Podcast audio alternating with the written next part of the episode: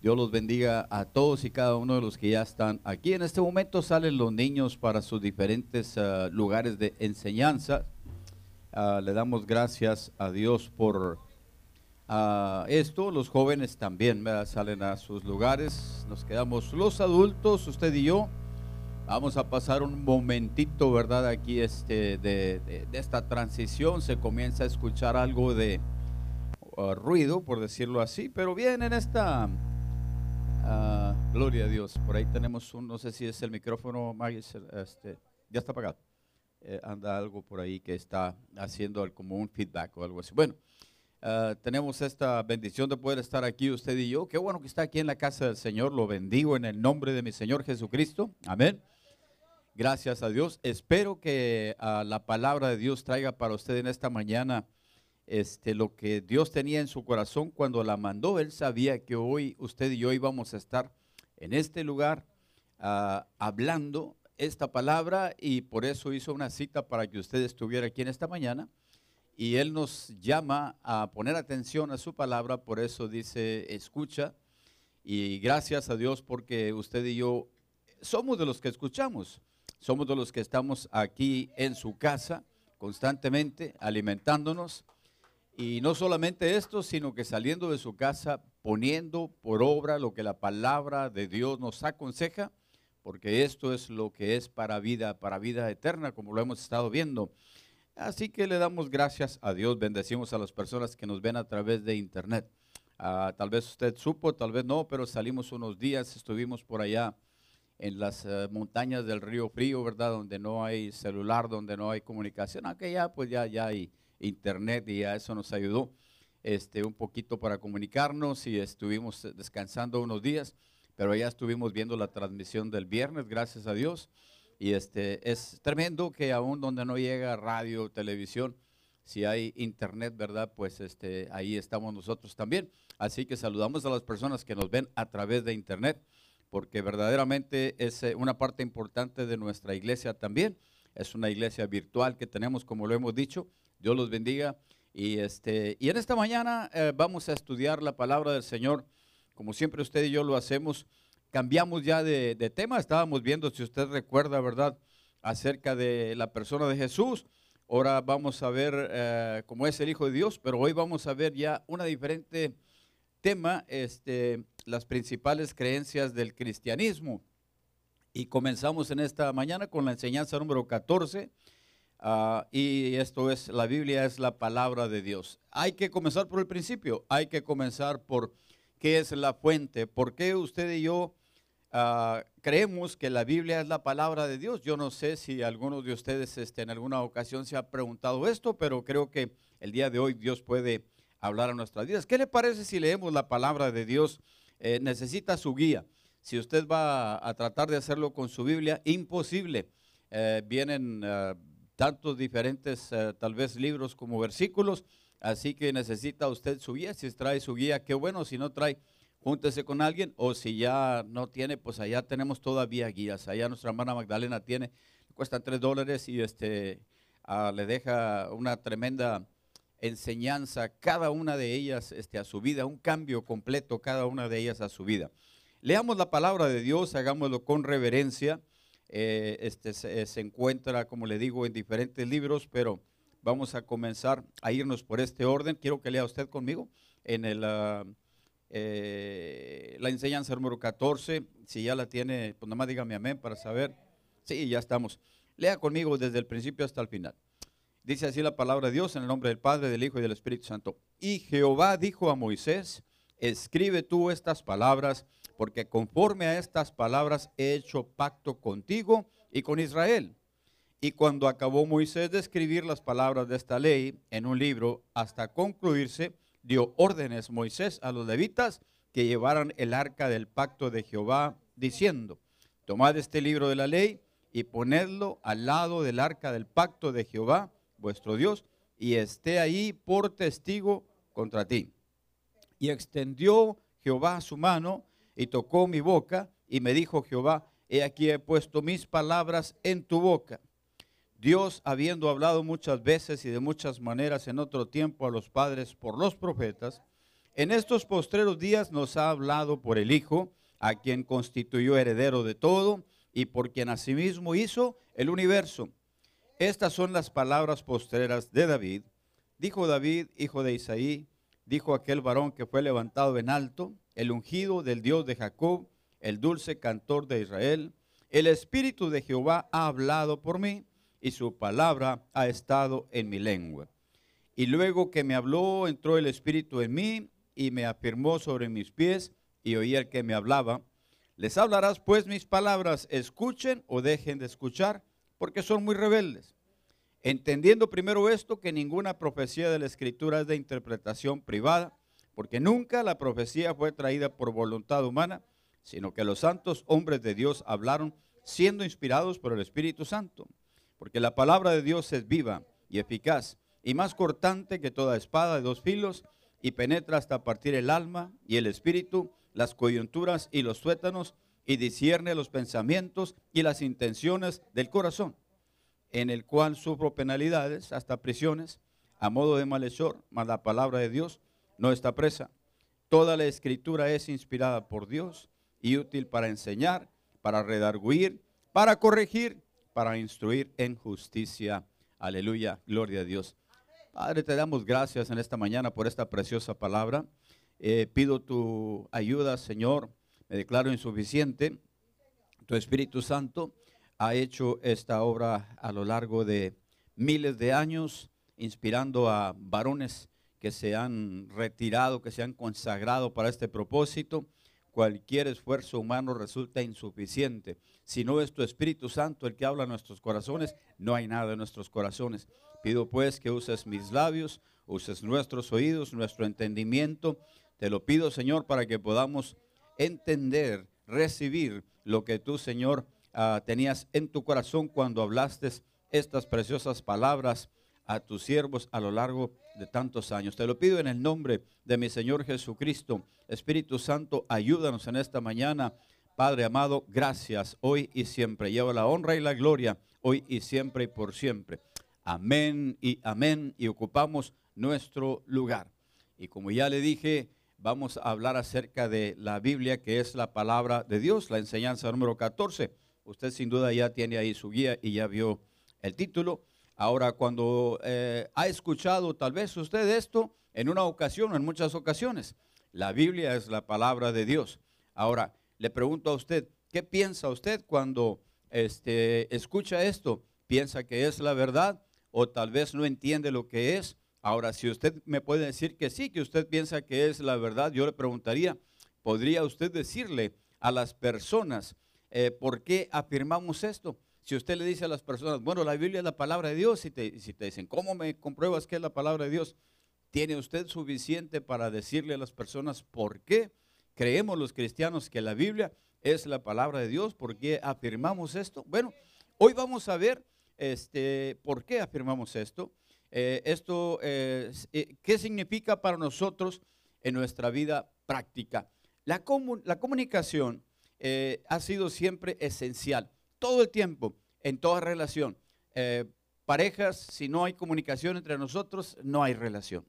Este, ah, negocios, si no hay comunicación entre las personas que laboran ahí, no hay negocio. Este, una sociedad, una ciudad, una familia, este, bueno, un grupo, una iglesia también.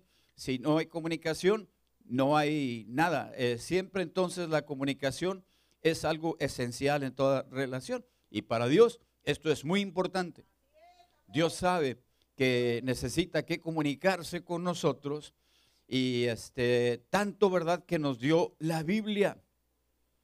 Eh, en la Biblia eh, usted y yo encontramos las palabras que Él nos dio a usted y a mí a través de muchos seres humanos inspirados. Eh, la palabra inspirados separa esta sagrada escritura de cualquier otro esfuerzo por eh, tratar de decir que ellos tienen su libro sagrado que es el más importante que otros. Hay muchos otros libros sagrados. Eh, tenemos lo que es el Corán, usted lo sabe, ¿verdad? Este, tenemos ah, en, los hindúes este, los Vedas, Upanishads. nosotros, usted y yo tenemos la Biblia. La Biblia eh, viene del ah, original uh, biblos.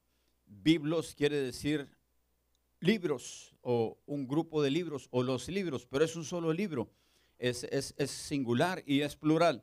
Entonces es un libro donde hay muchos libros, por decirlo de esta manera. En realidad son 66 libros los que tiene nuestra Biblia. 39 del Antiguo Testamento y 27 del Nuevo Testamento y estos son los que forman la Biblia. Tal vez alguna persona le pueda decir, ¿verdad?, de la iglesia tradicional, la iglesia católica, que eran este, no 39, sino 46. Pero eh, tiene usted que entender, quiero eh, decirle esto, para que usted tenga una base, que los 39 libros que nosotros reconocemos de la Sagrada Escritura en el Antiguo Testamento, son los libros que estaban en la Septuaginta, que es la primera Biblia a saber, este, en el, que era el Antiguo Testamento traducido al griego, que es el que usó nuestro Señor Jesucristo, que es el que usó el apóstol Pablo. No es como dicen que nosotros le quitamos libros, porque así dicen, ¿verdad? Los protestantes le quitaron libros a nuestra Biblia. No, no, no, no. no. Nosotros recibimos esta Biblia, eh, lo que es la Septuaginta, que es la 70, esto es una L y dos X, 70 en uh, números romanos. Y en esta Biblia, que es la primera, como le digo, había un intento por, por, hacer una Biblia, lo que era el códice siríaco, pero se encontró solo fragmentos, eh, tal vez un poco más antiguo, un esfuerzo un poco más antiguo, pero la primera Biblia traducida al griego, que era el idioma universal en aquel tiempo, en el tiempo de nuestro Señor Jesús, es la Septuaginta. Grábese este, que viene de la palabra 70. Este, eh, y de ahí viene el, eh, nuestro legado de libros. No estaban esos siete libros que supuestamente le quitamos, sino que hubo un segundo canon. En el primer canon no fueron admitidos. Son libros que contienen fantasía. Eh, igual y estos libros hablan mucho contra la idolatría, que realmente no sé para qué los pusieron si este, ellos practican mucho la idolatría. Sin embargo, nosotros tenemos estos libros, ¿cómo los recibimos? ¿Verdad? Y estos libros eh, fueron escritos por, escúcheme bien, 40 eh, personas. Este, a lo largo, estoy hablando de la Biblia, eh, fueron escritos por 40 personas los 66 libros. A lo largo de 1600 años. Mire, no es que eh, se, pusieron a escribir por la mañana y terminaron la tarde, o se pusieron a escribir de los 20 años y terminaron los 60, no. Fueron, este, fue un, escrito a lo largo de 1600 años en tres diferentes continentes, que es eh, África, Asia y Europa, en, eh, a saber, tres diferentes idiomas. y todas estas personas escribieron en ah, una amplia variedad de formas literarias. No es una sola forma literaria la Biblia, son muchas formas literarias. Increíblemente, increíblemente imposible para nosotros entenderlo. La Biblia mantiene una maravillosa unidad. Es homogénea. Es, no podemos negar que tiene un, un solo pensamiento central. ¿Cómo se puede lograr esto? Es la palabra de Dios. Es palabra inspirada por Dios. Por esta causa nosotros reconocemos que es la palabra de Dios porque eh, tenemos, como le digo, otros esfuerzos como el Corán. El Corán es un libro sagrado que escribían y escribían y de repente se encontraron un Corán por aquí y otro Corán por allá. No eran muchos libros, era uno solo, pero había muchas versiones diferentes. Y llegó un momento en el que eh, las personas que querían eh, reconocer su libro como único sagrado, simple y sencillamente lo que hicieron, agarraron uno, el que más les gustó, este, lo copiaron para transmitirlo y destruyeron todos los demás. No así con la Biblia. La Biblia no es un esfuerzo, ¿verdad?, de la, del hombre, eh, sino que es, eh, es la revelación de Dios. La religión es un esfuerzo del hombre por llegar a Dios. El Evangelio es Dios llegando al hombre. O sea, y esto es lo que la palabra de Dios está ya desde el Antiguo Testamento y continúa en el Nuevo Testamento. Por eso entendemos que este libro maravilloso es la palabra de Dios hablando a nuestras vidas. porque Dios habló por su Espíritu Santo y además inspiró a las personas a las que habló a que escribieran. Por eso les decía, siéntate, escribe, por eso les decía, escucha, escribe. Y entonces, eh, esta palabra que usted y yo tenemos, eh, son para que nosotros las leamos, no son para que las tengamos en nuestra casa como un amuleto contra los vampiros, los malos espíritus o los demonios, sino que son para que las abramos y las leamos.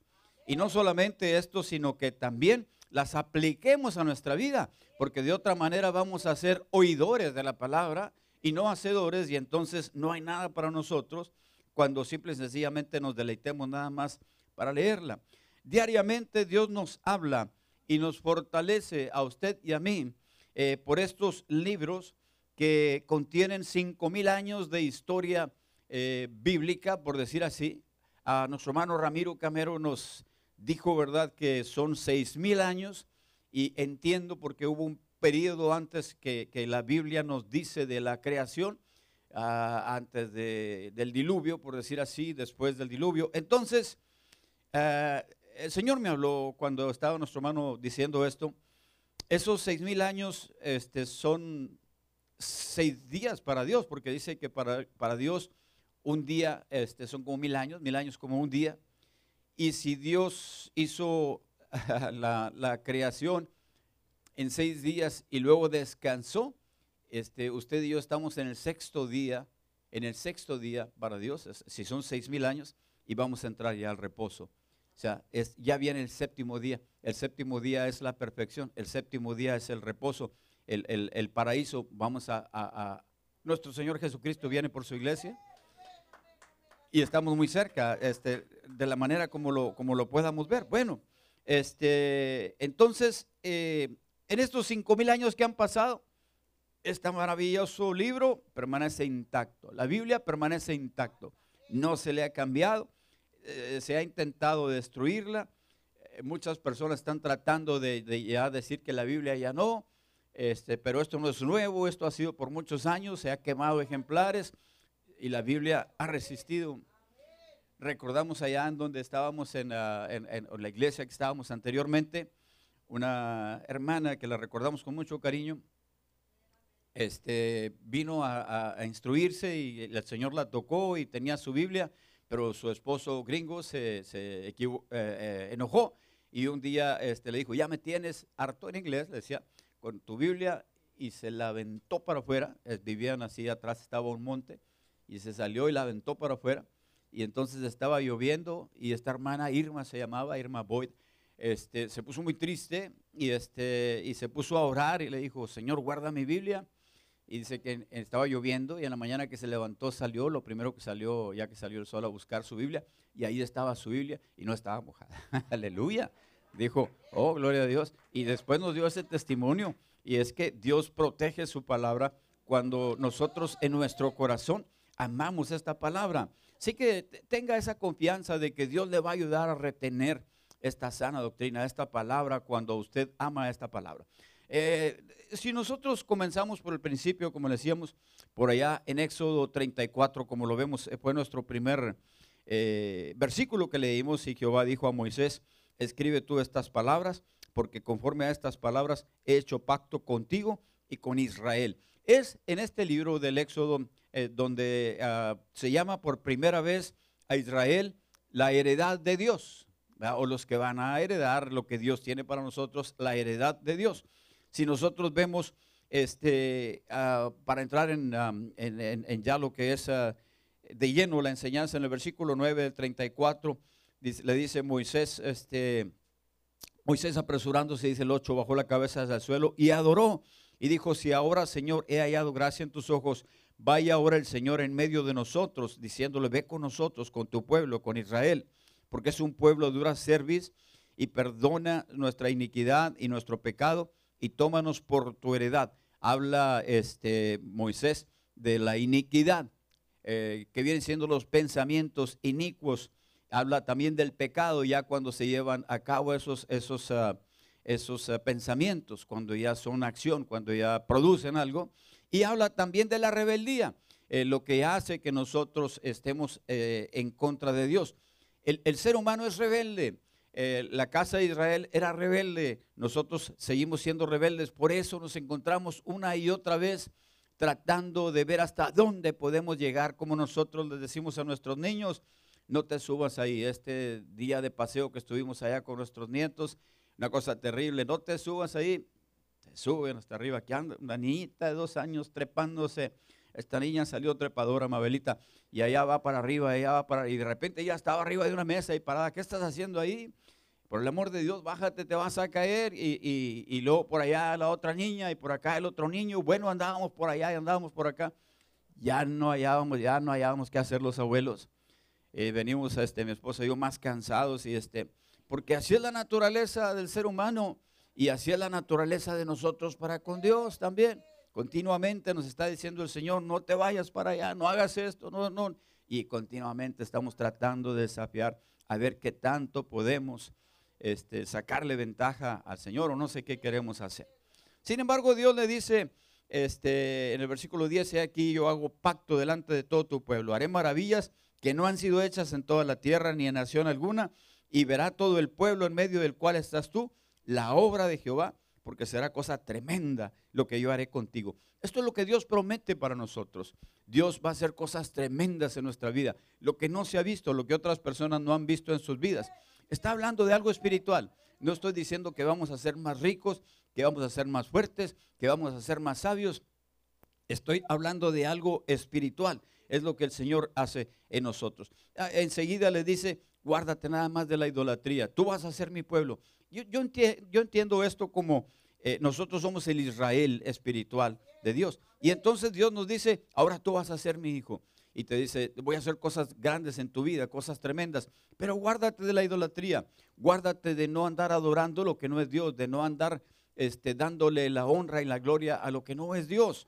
¿sí? Y entonces, después de ahí, este, nos dice, no vas a hacer alianza con otras personas, con los moradores de otras tierras, porque van a ir en contra de otros dioses, te van a hacer que vayas en, te vas a, que vayas en pos de otros dioses, perdón, en contra de la palabra de Dios. Entonces, este, eh, lea usted ahí, no me puedo detener mucho. Sin embargo, este, viene en el, ya después en el versículo 27, dice, y Jehová dijo a Moisés, escribe tú estas palabras, porque conforme a estas palabras he hecho pacto contigo con Israel. Nos dio estas palabras, nos dio la ley. Lo que usted y yo sabemos que son las dos tablas, para comenzar, esas las escribió Dios con su dedo, ¿verdad? con su dedo escribió este, eh, Dios esas dos tablas, mismas que desgraciadamente este, Moisés cuando llegó y encontró al pueblo en la idolatría se enojó y las quebró la primera vez, está por acá en la 32, donde ellos tenían un becerro de oro en el capítulo 32. Nuevamente Dios le dice, alisa dos tablas, y si usted ve en el versículo primero del capítulo 34 del, del Éxodo, este, alízate dos tablas de piedra como las primeras y escribiré, fíjese lo que dice Dios, escribiré sobre estas eh, tablas las palabras que estaban en las tablas primeras que quebraste. Qué tremendo, qué tremendo. Pero este, la, palabra de Dios no puede ser destruida. Y Dios este, le dice a Moisés, Moisés, te equivocaste al hacer lo que hiciste, pero alisa dos eh, tablas más de piedra, voy a volver a escribir. Y vuelve a escribir el Señor, ¿verdad? Vuelve a escribir el Señor y entonces este, le damos gracias a Dios porque usted y yo tenemos este, estas, estas uh, palabras. El versículo 28 estuvo ahí con Jehová 40 días y 40 noches. No comió pan ni bebió agua y escribió en tablas las palabras del pacto, los diez mandamientos. ¿Quién las escribió? Dios, como dijo acá en el, versículo primero. Entonces, por esta causa, eh, las tablas es algo sagrado, y después este, Moisés le dice a, los eh, levitas que las conserven, ¿sí? Nosotros sabemos que los primeros libros de la Biblia, los primeros cinco libros los escribió Moisés. ¿Hace cuánto tiempo? Bueno, en el 1490 antes de Jesucristo, esto es casi 1500 años antes de que viniera Jesús a 1450. Hay un periodo ahí que se, está aproximado. Pueden ser 1450 años antes de Cristo o 1490. Los judíos lo reconocen, los eh, cristianos lo reconocemos, los católicos lo reconocen, no hay duda. De que los cinco libros sagrados, los primeros, fueron escritos por Moisés, 1500 eh, años, por decirlo en números redondos, antes de nuestro Señor Jesucristo. Y entonces, eh, cuando él eh, concluye este libro, si nosotros nos vamos ahí a Deuteronomio, este, capítulo 31, el, el Éxodo es el segundo libro del Pentateuco. Usted sabe que en el Génesis viene la historia de Abraham, cómo salió, este, cuando Dios hizo la, la tierra, todo esto. Y en el Éxodo ya encontramos cuando Moisés saca a Israel del cautiverio en el que habían caído por su desobediencia y después este, escribe, está Génesis, Éxodo, este, Levítico, Números y Deuteronomio. Deuteronomio quiere decir segunda ley. Viene siendo la, ley que ya le había dado Dios a Moisés, pero un repaso a la ley. No es que haya dos leyes, es la segunda vez que les, que les habla de la ley. Deuteronomio capítulo 31, versículo 24, y este, usted lo tiene ahí, es su segundo versículo, nos dice de la siguiente manera. Dice, ah, vamos a ver, 31, de, Deuteronomio 31, 24, vamos a ver aquí, este, vamos a ver si estoy bien. Ah, ok, dice de la siguiente manera, y cuando acabó Moisés de escribir las palabras de esta ley en un libro hasta concluirse, este, dio órdenes de Moisés a los levitas que llevaran el arca del pacto de Jehová, diciendo, tomad este libro de la ley y ponedlo al lado del arca del pacto de Jehová vuestro Dios y esté ahí por testigo contra ti. Ahí está. Guarden esta palabra, protejan esta palabra, pónganla en el, en el arca del testimonio, que era lo más sagrado, lo que más cuidaban, y esta palabra va a estar ahí eh, para siempre con ustedes. Ahora, nosotros sabemos, este, usted y yo sabemos que después este libro eh, se perdió, y después eh, ah, fue encontrado en los, en los años del rey Josías, cuando este rey comenzó a reinar de ocho años, y entonces vienen los levitas y le dicen, hemos encontrado el libro de la ley. Y cuando nosotros eh, vemos esto, nos damos cuenta de que en ese libro de la ley, este, viene, Segunda de Reyes 22.8, para que usted me entienda, para que vea que lo que le estoy hablando es cierto. Segunda de Reyes, capítulo 22.8. Si no puede seguir eh, la, la lectura o volteando la Biblia rápido, pues nada más esté atento a lo que se dice. Entonces dijo el sumo sacerdote Hilcías al escriba Zafán, he hallado el libro de la ley en la casa de Jehová. E Hilcías dio el libro a Zafán y lo leyó. Y entonces después se lo llevan al rey y comienza una renovación moral en Israel. Esto es lo que quiero que usted entienda esto.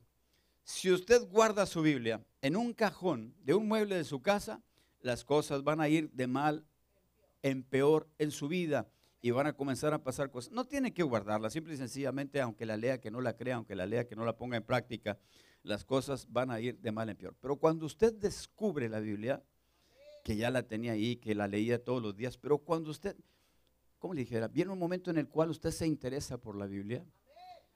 Yo lo, yo, yo, lo he ocupado de esta manera, como los niños, cuando andan jugando con las niñas, los niños las aborrecen. Los niños no quieren que, no, estas huerquitas no, no quieren jugar con las niñas. Llega un momento, no sé, como los 13, 14 años, 15 años, ahora sí ya quieren jugar con las niñas. Aleluya porque algo, algo hay. Ese, eh, eh, lo que quiero decirles es que en muchas, despierta, en muchas ocasiones nosotros estamos con la palabra de Dios y la tenemos y no le hacemos caso y de repente viene algo a tu vida y te interesas por Dios. Y entonces es que Dios va a hablarte, va, a tener relación contigo para, para que podamos entender por qué se perdió ese libro, ¿verdad? Se descuidó y después se encontró y vino una renovación moral en Israel. Y esto es lo que pasa siempre. Eh, Dios siempre va a estar hablando. Ahí el, siguiente versículo que viene es en Jeremías eh, capítulo 1, eh, versículo 9. Y usted sabe que el profeta Jeremías es este, uno de los profetas que más habla de, la obra del Espíritu Santo. Lo estuvimos este, estudiando aquí en nuestros estudios. Jeremías era un hombre que, como usted y como yo, cuando recibe la palabra de Dios, se atemoriza, tiene temor, dice, yo no voy a poder, yo no voy a poder estudiarla. Soy un niño. Eh, hay, hay mucho, hay muchos sentimientos de insuficiencia en nosotros cuando se nos presenta la palabra de Dios. Pensamos, humanamente no voy a poder. Y, quiero que usted entienda que lo mismo pasó a, a las personas que Dios les habló. Dios les habló a los, a los profetas a lo largo de todo el Antiguo Testamento. Y uno de ellos fue Jeremías.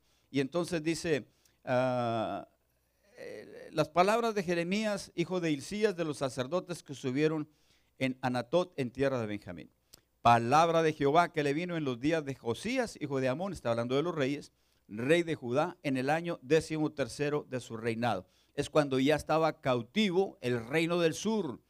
El reino del sur era el um, que guardó la palabra de Dios hasta el último. Israel ya había sido cautivo antes porque era el más fuerte, el más próspero, eran diez tribus se corrompieron más fácil, este, permitieron ahí a, Jezabel, este, fueron tantas cosas que uh, a Dios de una manera tremenda y Dios los entregó al, cautiverio.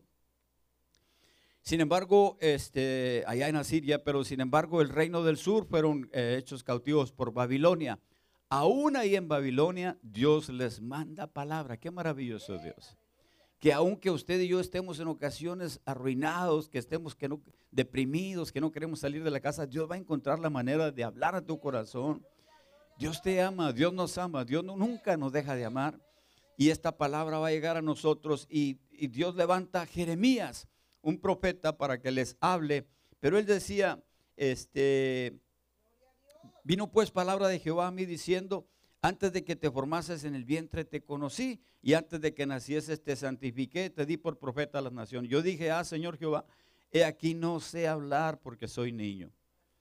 Tremendo, pero ¿cómo pudiéramos pensar que una persona a la que le habló Dios tuviera estos pensamientos? Somos seres humanos y Dios ha hablado en nuestras vidas. Algunas personas, cuando yo les muestro mi humanidad como yo era hace mucho tiempo, no lo pueden creer, pero así era yo.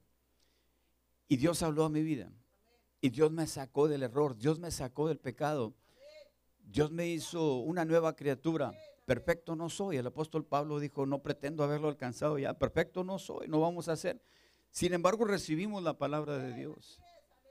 Creemos esa palabra, la practicamos, la ponemos en práctica en nuestra vida para poder llevarla a otras personas. Y esto es lo que hizo Jeremías. Y entonces le dice, no digas yo soy un niño, porque a todo lo que te envíe irás tú y dirás todo lo que yo te mande. Palabra de Dios para, para Jeremías y para usted y para mí también. Algunos de ustedes tal vez dirán, es que yo no sé hablar, pastor. Nadie sabíamos hablar. No, pero es que a mí me cuesta mucho trabajo hablar. Usted está hablando con la persona más tímida.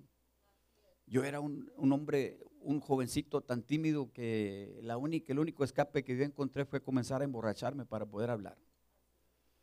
Y, Ah, cuando el Señor me alcanzó, me quitó toda esa timidez, me quité las máscaras, le dije, Señor, yo soy así, recíbeme si tú quieres. No creo que yo te sirva para nada, pero si tú me puedes usar, aquí estoy. No sé nada, no sé nada, no conozco nada. Si quieres usar mi vida, aquí estoy. Y el Señor tomó mi vida, se lo he platicado en otras ocasiones. Y entonces este, te dice, ahora les vas a hablar a los demás. No temas delante de ellos. Aleluya porque contigo estoy para librarte, dice Jehová. ¿Recuerda la semana pasada la enseñanza? Jesús este, ora por nosotros, ¿sí? Y dice, Padre, no te pido que los quites del mundo, pero que los guardes del mal. De la misma manera, así le dice Dios a, Jeremías, no temas delante de Dios porque contigo estoy para librarte. No lo va a quitar de la oposición, no lo va a quitar de, de que tengas problemas Tú vas a tener problemas, te lo garantizo. Yo he tenido problemas, vamos a seguir teniendo problemas, vamos a seguir teniendo problemas mientras que estemos vivos. Eso es la vida. Pero Dios va a estar con nosotros. Nunca nos va a dejar ni nos va a desamparar. Y le dice, extendió Jehová su mano y tocó mi boca y me dijo Jehová, he aquí he puesto mis palabras en tu boca. Qué tremendo. Que ahora nosotros podamos hablar la palabra de Dios como decía Isaías, siendo hombre inmundo, de labios inmundos, que habita en pueblo de labios inmundos, este, tuvo temor cuando, cuando se le reveló la santidad de, Dios. Y entonces este, le dijo el Señor, no temas, y aquí tomó un carbón encendido del altar y lo puso en sus labios y le dijo, tu pecado ha sido quitado.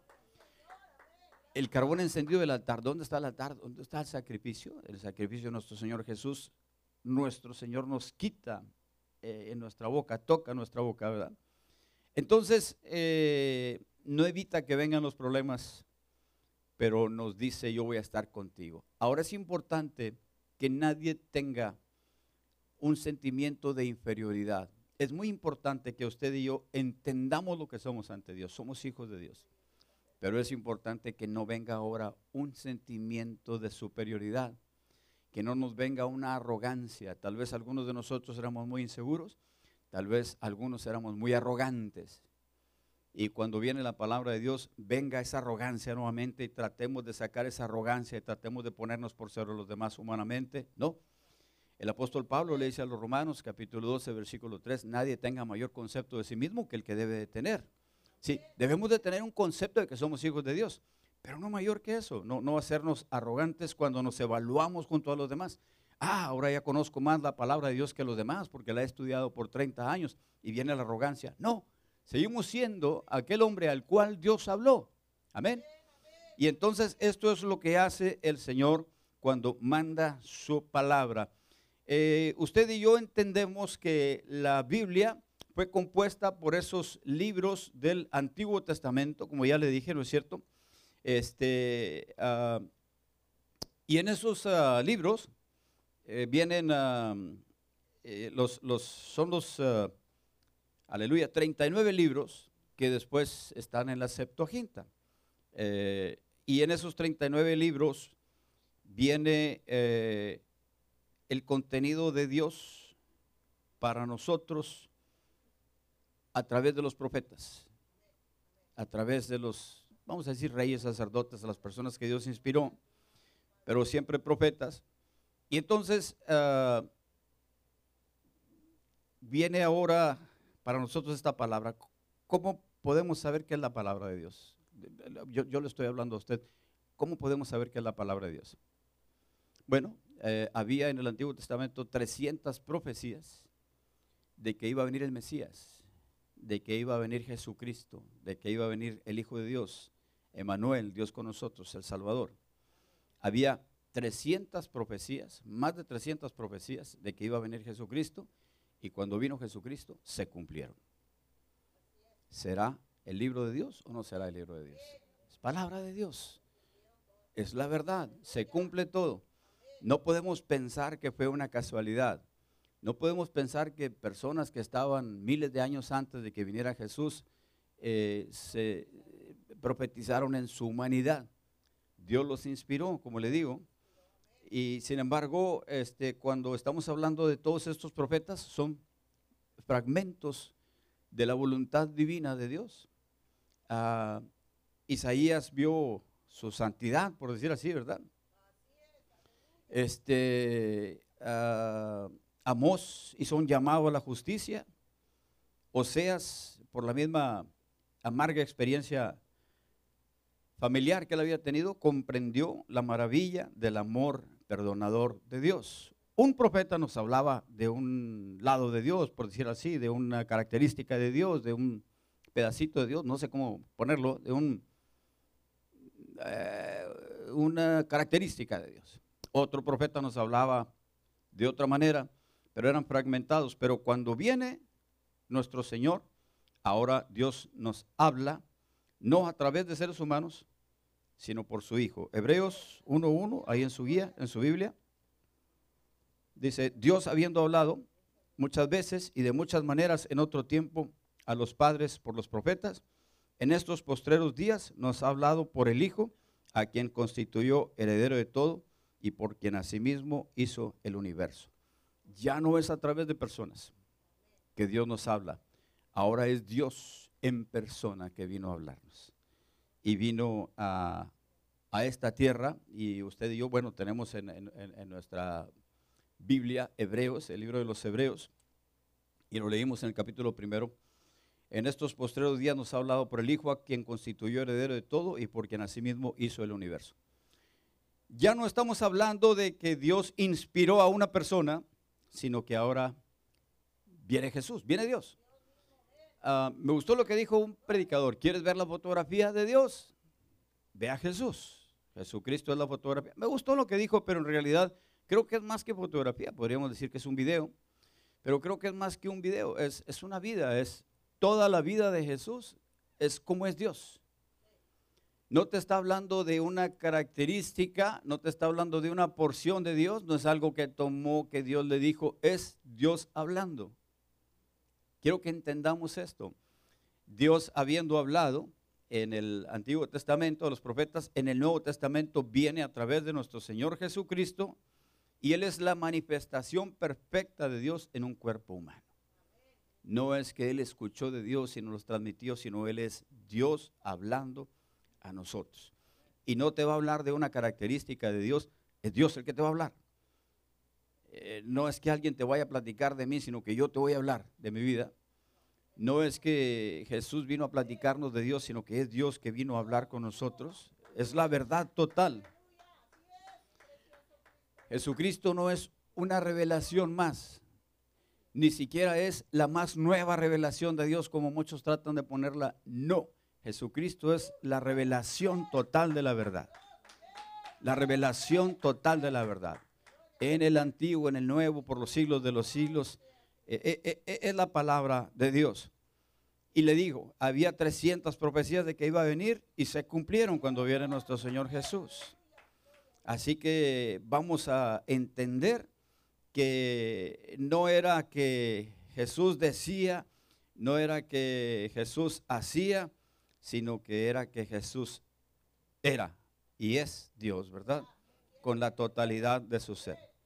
Y ahora ya no tenemos tan solamente los, los libros del Antiguo Testamento, sino que ahora tenemos 27 libros del Nuevo Testamento, eh, comenzando por los cuatro evangelios que nos hablan de la historia de nuestro Señor Jesucristo, de su vida, de su enseñanza, de su ministerio, y ahí quedó captado para nosotros eh, la persona de nuestro Señor Jesús relatada por las personas que estuvieron con él.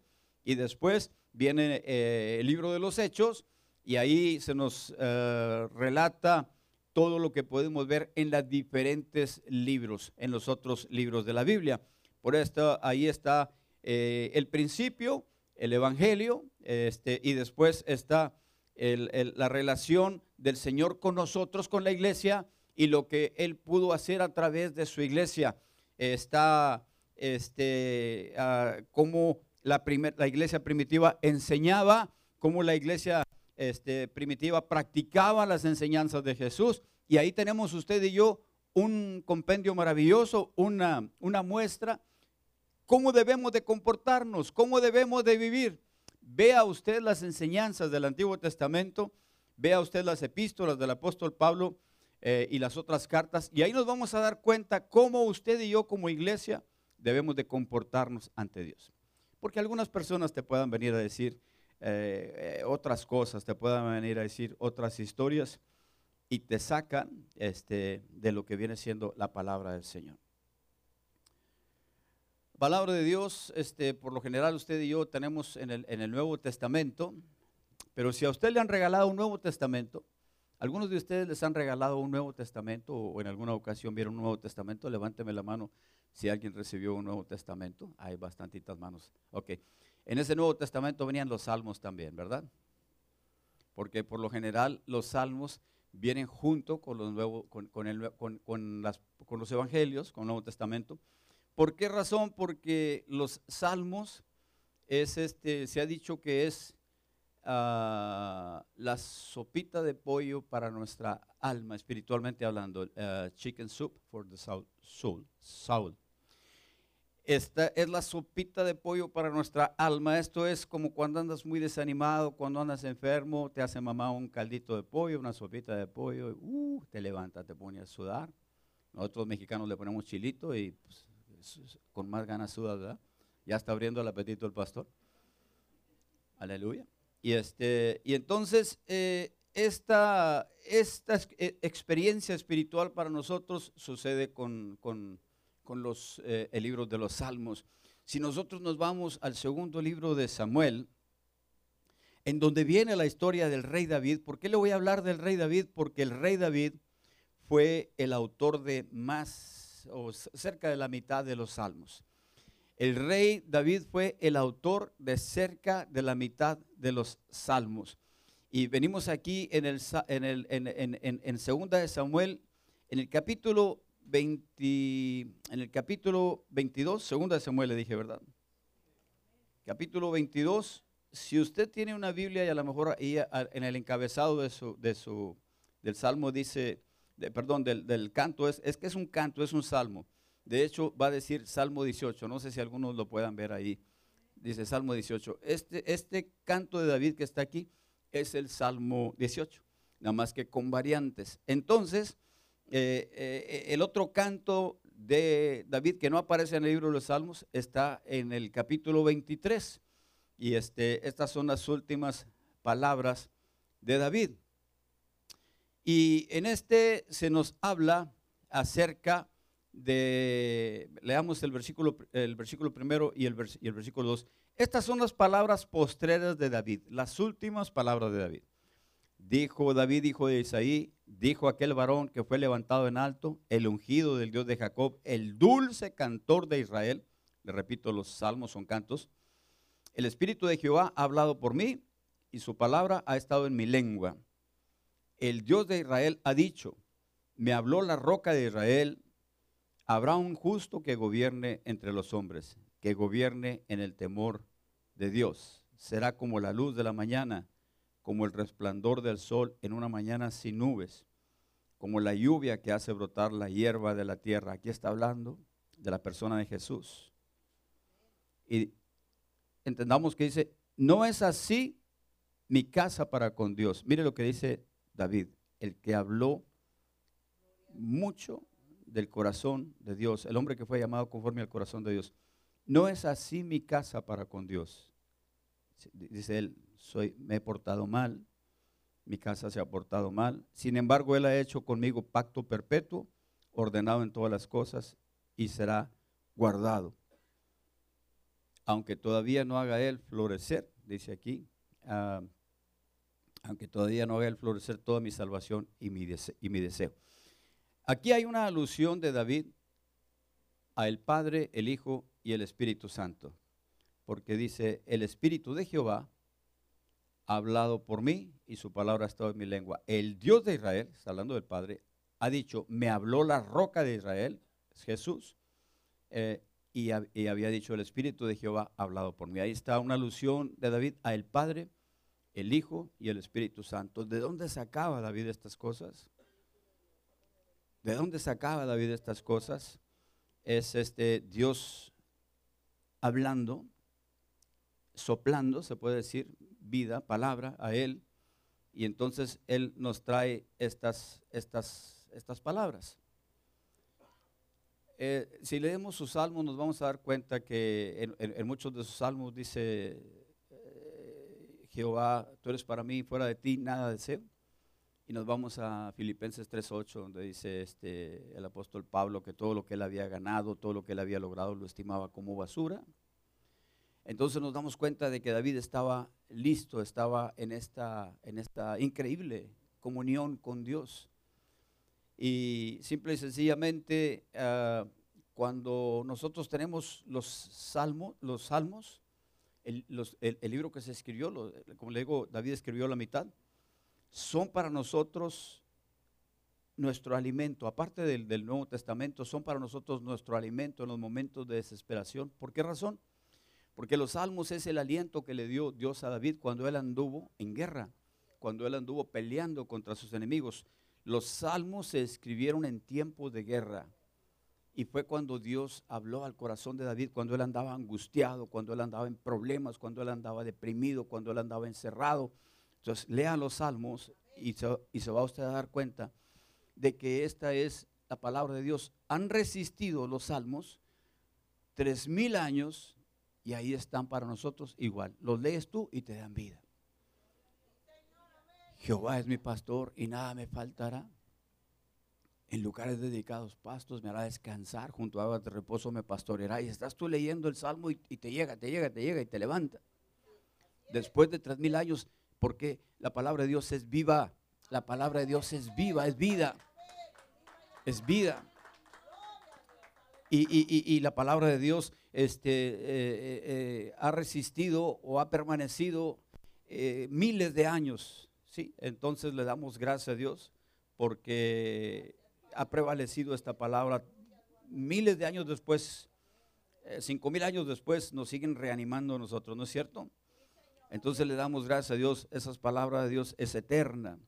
Entonces, uh, Dios le habló a Ezequiel también, fue otro profeta al que Dios le habló mucho, lo hemos estudiado aquí también. Y él también nos dice, este, Ezequiel capítulo 2, eh, versículo 1, me dijo, hijo de hombre, ponte sobre tus pies y hablaré contigo. Y luego que me habló, entró el Espíritu en mí y me afirmó sobre mis pies y oí al que me hablaba. Y me dijo, hijo de hombre, yo te envío a los hijos de Israel agentes rebeldes que se rebelaron contra mí. Ellos y sus padres se han rebelado contra mí hasta este mismo día. Oiga, qué tremendo. Mire, este Ezequiel ah, estaba postrado. Y cuando usted y yo estamos postrados, hay mayor nivel de reverencia, mayor nivel de adoración. Pero entonces el Señor nos encuentra y nos dice, ponte de pie. Y cuando usted y yo nos ponemos de pie, hay mayor nivel de preparación, de disposición. Esto es, no es que nos vamos a quedar siempre postrados, adorando, sino que tenemos que prepararnos, tenemos que documentarnos, tenemos que eh, estar listos para lo que el Señor nos envíe. Muchas personas se quieren quedar siempre nada más postrados, adorando. E, e, es algo muy bueno, pero Dios te llama, ponte de pie, te voy a usar, te voy a enviar. Qué bueno que usted en algún momento de su vida Dios lo encontró postrado, adorando y Dios le habló. Pero luego te va a decir el Señor, levántate, ponte de pie, te quiero usar, te voy a usar. ¿cómo es esto? Bueno, nosotros vamos a llevar esta palabra a otros, a los demás, así como Ezequiel. Ezequiel es llamado hijo de hombre. Porque Dios quiere decirle con esto que Él es polvo, porque nosotros somos polvo, como estaba diciendo mi esposa, los hombres somos hechos del polvo, dice que las mujeres no. Las mujeres son hechas de la costilla. Decía un varón de allá de la, de la alianza a su esposa, nosotros fuimos hechos primero. Y le decía a la esposa, pues sí, pues es que echando a perderse perfecciona. Dice, nosotros fuimos hechos después. Aleluya. Bueno. bueno, si así lo quiere pensar, está bueno. Hace muchos años yo leí por ahí un, yo creo que era un versículo de la Biblia, decía, y creó Dios a la mujer, y me acerqué mucho, me acerqué mucho para leerlo, decía, y creó Dios a la mujer y jamás nadie volvió a tener paz en la tierra. Dijo. Aleluya. Bueno, cada quien, ¿verdad?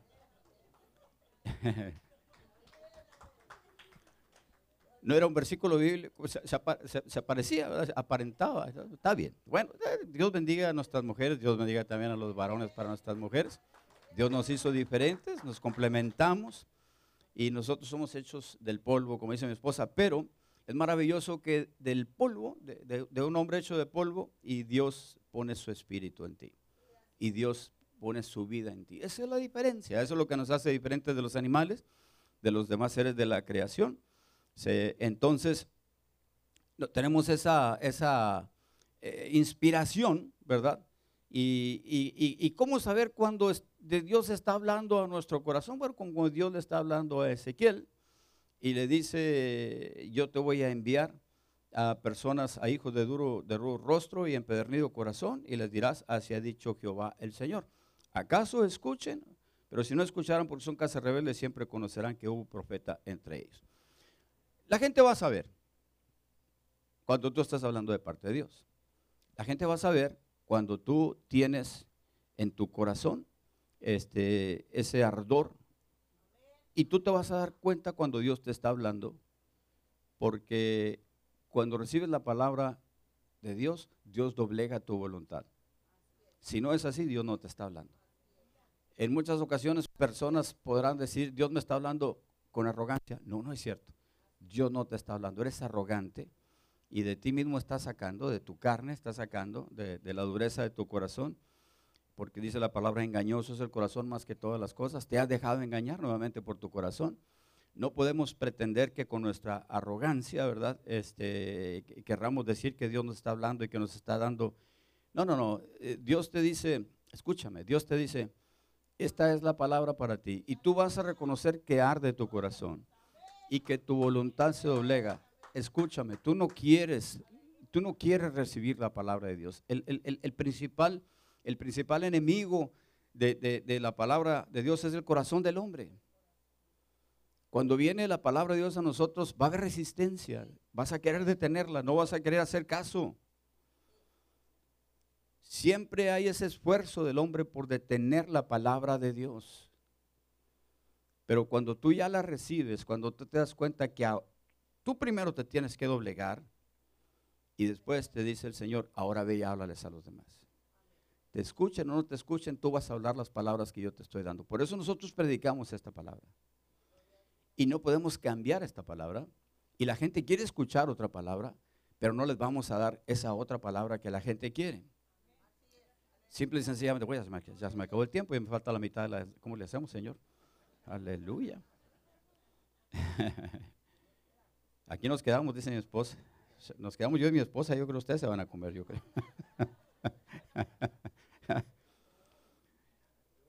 Rápido me voy. Entonces, este, ya, ya, ya terminamos con esto. Vamos a segunda de Pedro, este, en el capítulo eh, primero.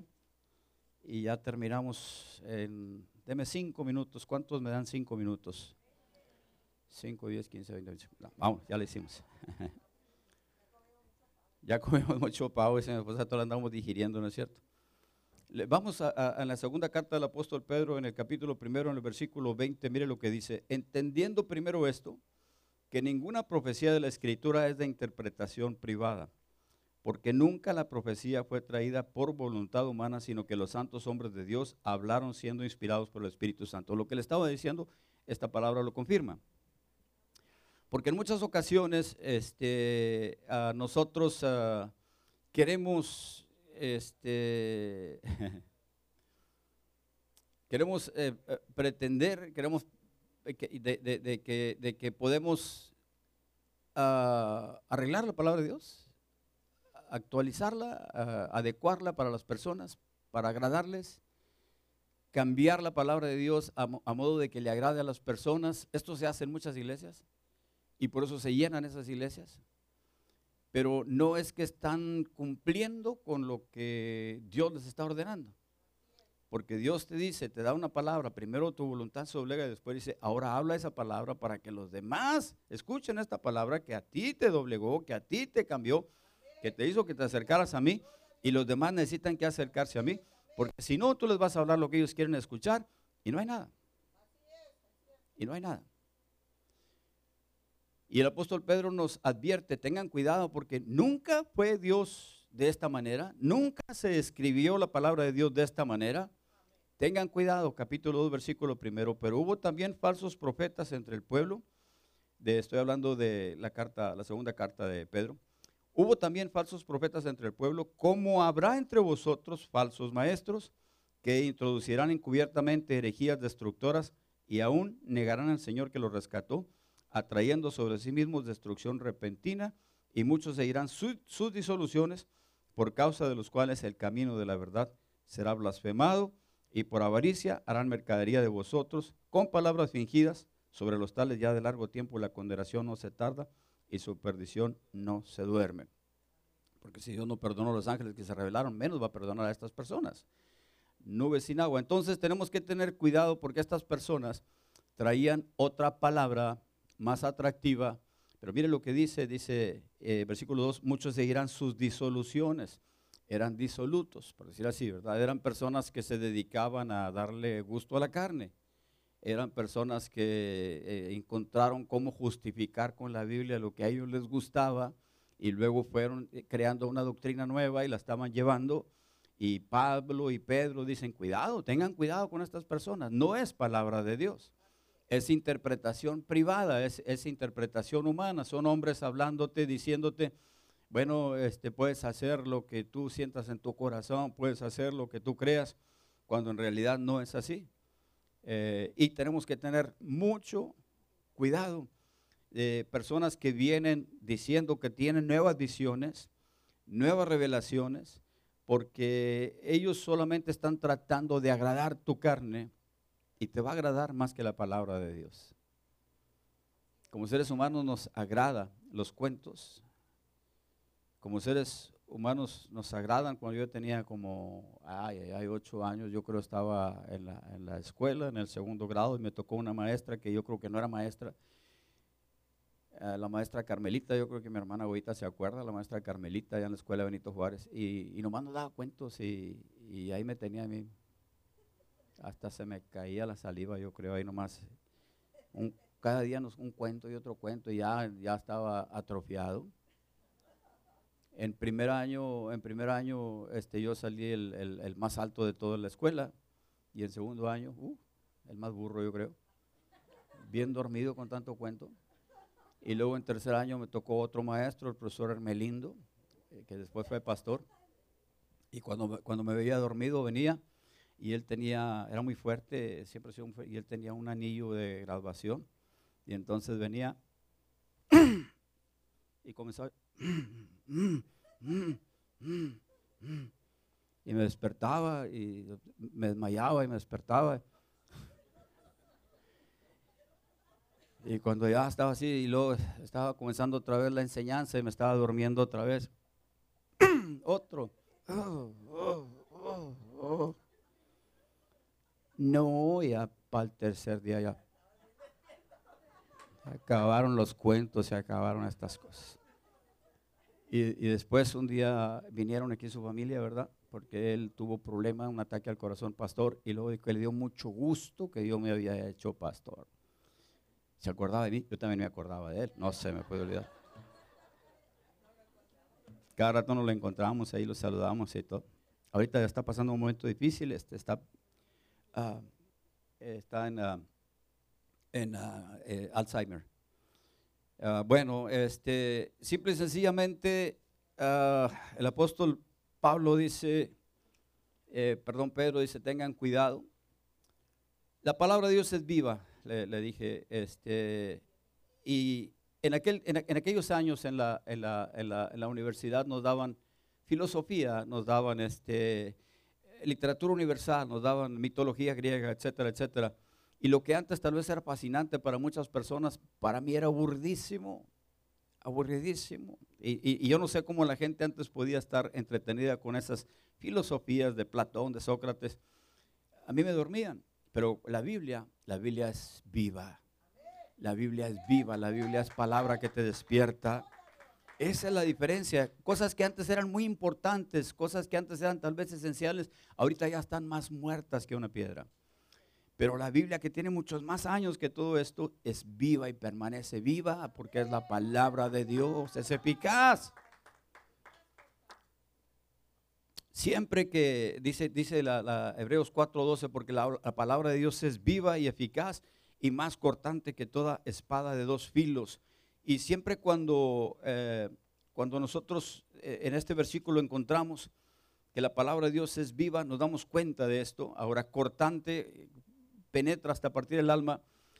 Usted y yo siempre nos ponemos ciertas, este, como le dijera, eh, nos protegemos con, con, con ciertas máscaras, con ciertas caretas ante la gente y todo eso, pero ante Dios eso no vale. Dios nos conoce. A la gente tal vez no le podrás dejar entender lo que está dentro de ti, pero cuando viene la palabra de Dios, penetra y te hace verte como, como eres y como Dios te ve. Y esto es lo, lo maravilloso. E, e, es efectiva porque siempre que ha entrado la Biblia, escúcheme, siempre que ha entrado la Biblia, como entró en Europa en el siglo XVI, hubo un avivamiento. Como entró en tu casa tal vez y hay un avivamiento. Siempre cuando tú dejas entrar la Biblia, porque es viva, porque es eficaz, no es un cuento, no es mitología. Y entonces eh, eh, todos los grandes cambios que ha habido y todos los grandes cambios que hoy tenemos tienen que ver con la publicación de la Biblia en el idioma del, lugar a donde llegó o cuando entró a tu casa y tenemos que entender que esto es lo que hace la, diferencia. Y quiero terminar con esto, dice el versículo este, 13, eh, y no hay cosa creada que no sea manifiesta en su presencia, antes bien todas las cosas están desnudas y abiertas a los ojos de aquel a quien tenemos que dar cuenta. La palabra desnudas este, fue traducido lo mejor que se pudo, pero yo quisiera ir al original, y, en el griego es eh, tetragelismenos. ¿Ustedes, alguien de aquí sabe griego? Gracias a Dios, porque no, no creo que lo estoy pronunciando bien. Tetragelismenos, y lo que quiere decir esta palabra se tradujo como Dios estamos, nos deja desnudos, la palabra de Dios. Pero la palabra es tetragelismenos, lo que quiere decir, habla de en una lucha, cuando uno de los luchadores agarra al otro y lo pone en una posición en la cual ya no se puede defender, en la cual te tiene ya dominado, en la cual te va a dar el golpe final, como quien dice.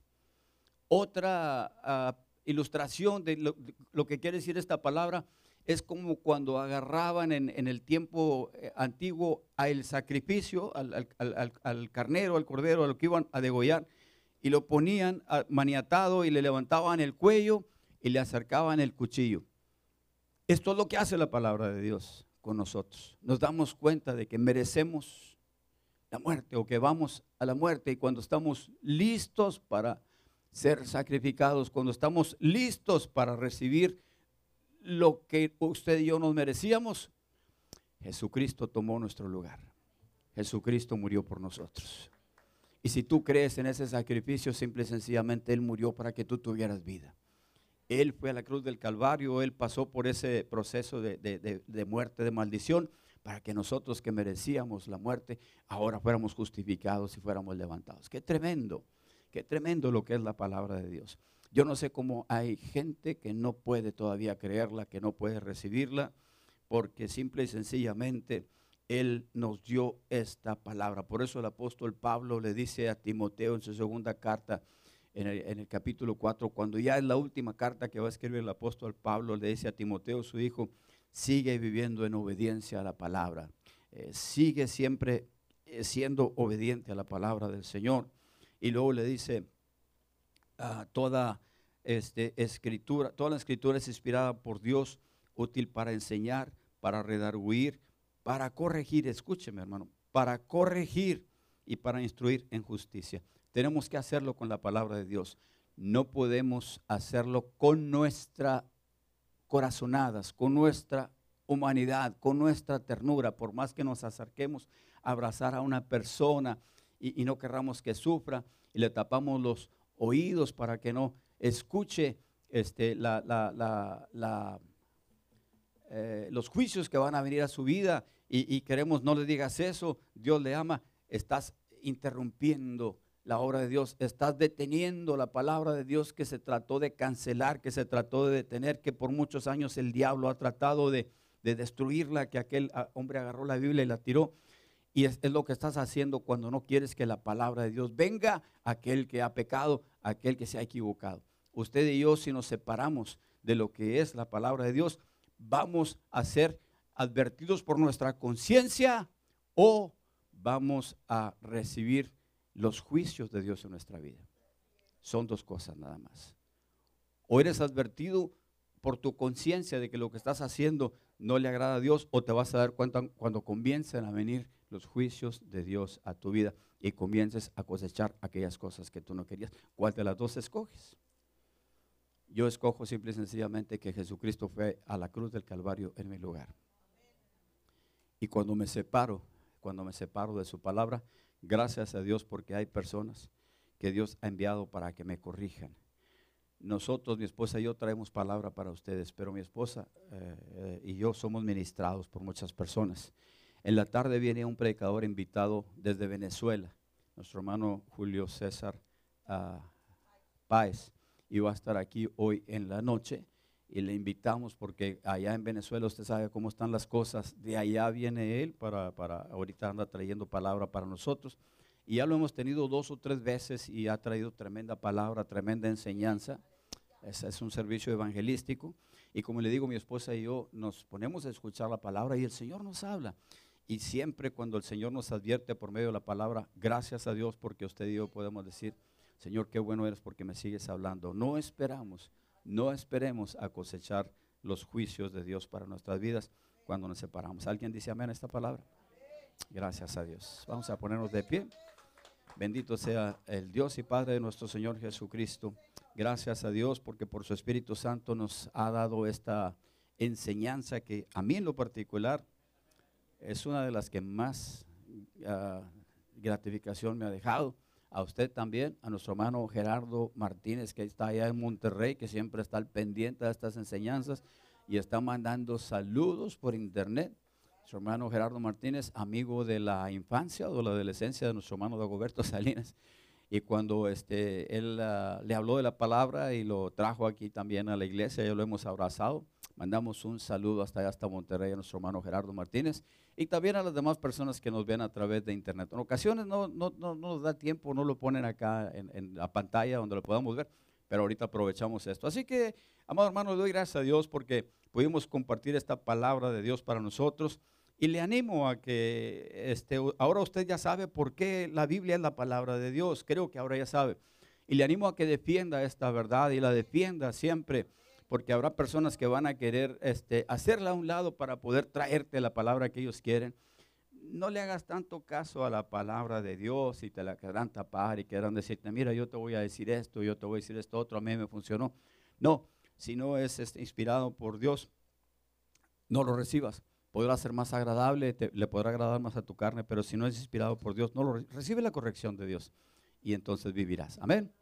Gracias damos a Dios. Bueno, oramos en este momento, ya estamos para ser despedidos. Bueno, uh, ya se levantó la ofrenda y todo, ¿verdad?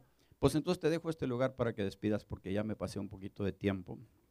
Así que le, le pido disculpas si me pasé un poco, pero tenía que cerrar este concepto. Gloria a Dios, aleluya. Vamos a orar, hermanos, incline su rostro. Vamos a sellar esta preciosa palabra para que quede ahí en nuestros corazones. Padre, te damos gracias que nos permites estar aquí en tu casa, todos juntos adorando, Señor. Nos hemos gozado en tu presencia, Señor. Nos hemos deleitado, Padre. Aleluya. Gracias porque eres bueno y tu misericordia es grande. Ahora, mi Señor, antes de partir, queremos sellar esta palabra en cada corazón, Señor, esta enseñanza. Que quede ahí, Señor. Que no seamos tan solamente oidores, sino hacedores de esta preciosa y hermosa palabra. Señor, Espíritu de Dios, recuérdanosla, recuérdanosla siempre que estemos ahí. Aleluya. Batallando en alguna área o, hablándole a alguna persona, Señor. Recuérdanosla, Señor. Que podamos nosotros usar esta palabra, Señor, y que salga con autoridad en nuestra boca, Padre. En el nombre de Jesús, Señor. Ahora vamos a partir, Padre. Te pido que guardes nuestra salida, que guardes nuestra entrada. Te pedimos que el servicio de la tarde, Padre, para que tú lo bendigas, Señor, y que esta palabra que vas a mandarnos por medio de este hermano que viene desde Venezuela, Señor, que podamos recibirla, Padre, preparar nuestros corazones para recibir estos mensajes que nos mandas, Padre. Te pedimos que, aleluya, dispongas a cada uno de nuestros hermanos. Sabemos que a veces hay cansancio, pero, pero sabemos que estamos en los últimos tiempos y necesitamos ser fortalecidos. Te pido que los ayudes para que puedan estar aquí en la tarde, Señor. En el nombre poderoso de mi Cristo Jesús, la sangre de Cristo sea sobre nosotros y ángeles vayan y nos guarden de todo peligro. En el nombre poderoso de mi Cristo Jesús y que para mi Señor sea toda honra y gloria y siempre, por los siglos de los siglos. Amén. Y el pueblo de Dios dice, Dios lo bendiga, dele la mano a su hermano. Dios lo bendiga, Dios lo guarde.